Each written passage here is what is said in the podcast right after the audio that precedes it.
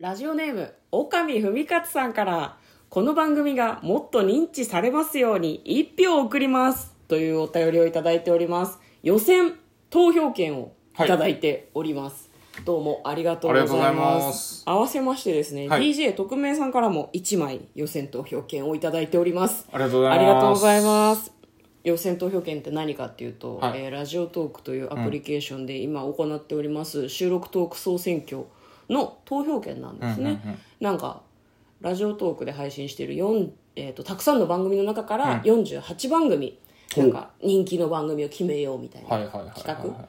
でその48番組の中の上位10位はなんかよりなんか良いことがあるらしくて。ー我々の番組には2票入った。これでいけるんじゃねえか？すげえ！みたいな感じなるほどね。いやでもなんか応援の気持ちでね送っていただいてるっていうことなので、ね。はい。本当続けるなんて言うんだろうな。モチベーションになります、はい。どうもありがとうございます。こんばんは嫁です。向こうです。トレーラードライビング。うわーはい始まりましたトレーラードライビングこの番組は映画の予告編を見た嫁と婿の夫婦が内容を妄想していろいろお話していく番組となっております運転中にお送りしているので安全運転でお願いしますはい今日もトレドラサブスタジオの方から映画の妄想をしていきたいと思いますはい、今日妄想する映画はこちらです。スレイト、2021年6月25日公開100分の映画です。こちらは韓国の映画となっております。はいまずは予告編を復習して内容の方妄想していきたいと思います。心から強く願えば望むものを宇宙から引き寄せられる。役名は危険でいいのかな？鬼剣って書くけど。危険じゃない？危険かね？危険の、えー、鬼神の剣を使うから危険と名付けた監督私ならきっとできますまあなんかその危険っていう一振りの刀があるんですよね、でなんか現代のお話みたいでスタント女優なのかね、スタント女優さんがその呪いの刀みたいな、わかんないけどそれを使ってなんかそのアクションにチャレンジするみたいなことなんだけどシーン1テイク1アクションって言った瞬間に気を失ってしまって異世界転生するんですよ。我々が大好きなやつ、うん、で、まあ、その月が2つあるなんかこう世界なんですね。でそこに行ってしまって多分その危険と一緒に行ってしまうんだよね。でそこでたくさんの敵と出会う。でその世界の中でどうやら現代世界現実世界からそっちに行ってしまった人とも出会うみたいですね。君はもしかして転生してきたのか？みたいなことを聞かれたりしていたので、危険を持つ、えーアクション女優の彼女は果たして敵を倒すことができるのか、まあ、あと異世界転生ものだとここが気になりますけど元の世界に帰ることができるのか？定められた宿命？定め？に翻弄される彼女の、えーストーリーでございます。ということで内容を妄想していきます。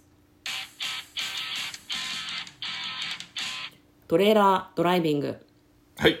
ということでね。これはあのさっきの嫁の妄想あ妄想じゃない。予告の復習だとさ「剣が危険」って書いてあるけど、多分役名が危険様なんだと思うんだよね。あそうなの、うん、だ剣は関係ないんだけど、ん。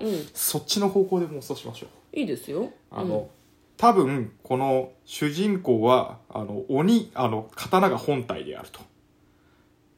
主人公の本体が刀なの？そうそうそう。え？だからうん。刀に本体があって刀の化身が主人公の危険さんっていうね、ああ、そういう設そう定のいうせ映画ってこと？っていうことにし映画を撮影し映画だし、映画だし、えーっとこの異世界もあの本体は剣なんじゃねえかなっていうね。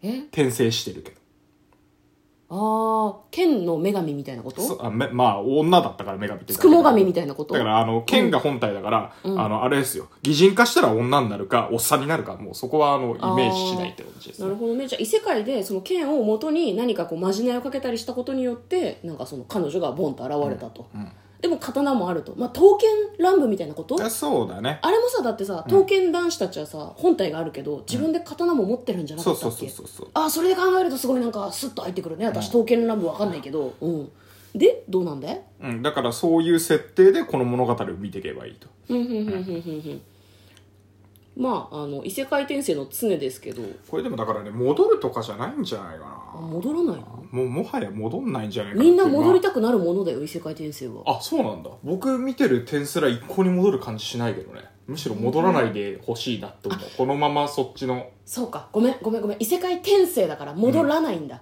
私あのなんだろうな転生じゃなくってなんか女神としてなんか別の世界に召し上げられて本当は帰りたいけど帰れないみたいなのを世界に転送された感じだよね。そうそう転送転送。これうん。転生だからね。生まれ変わ生まれ変わってるからね。じゃあ死んでんだうつしおでは。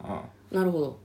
じゃだからあの最初のシーンでミスって、あの死んでんじゃないかおーアクションシーンで。なアクションシーンで。これで私の実力を証明するってあじゃあ激しいアクションの結果死んでしまったと。だからねあのね、戻らないし多分ねこの彼女はもともとあの剣の化身でうん。僕らのげ現実世界僕らが現実だと思ってる世界に、うん。あの剣の魂だけが飛んできて出てたから、多分あの元いた世界がにあの本人に至ってはあの転生先だったんだと思う。ああなるほどね、うん。じゃあ死んだことによって帰ってこれたのか。帰ってこれてこっちが本体本来の宿命なんじゃないかなっていう感じがするよね。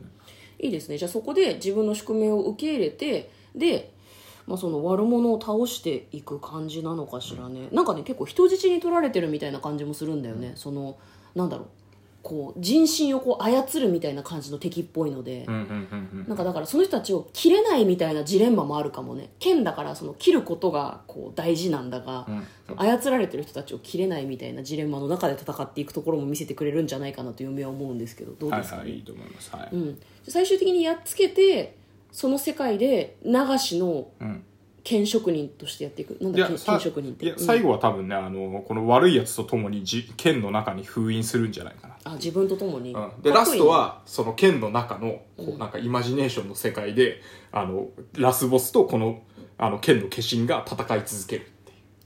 だからすげえアクションしながら終わるっていうのがみたいな。地獄じゃん。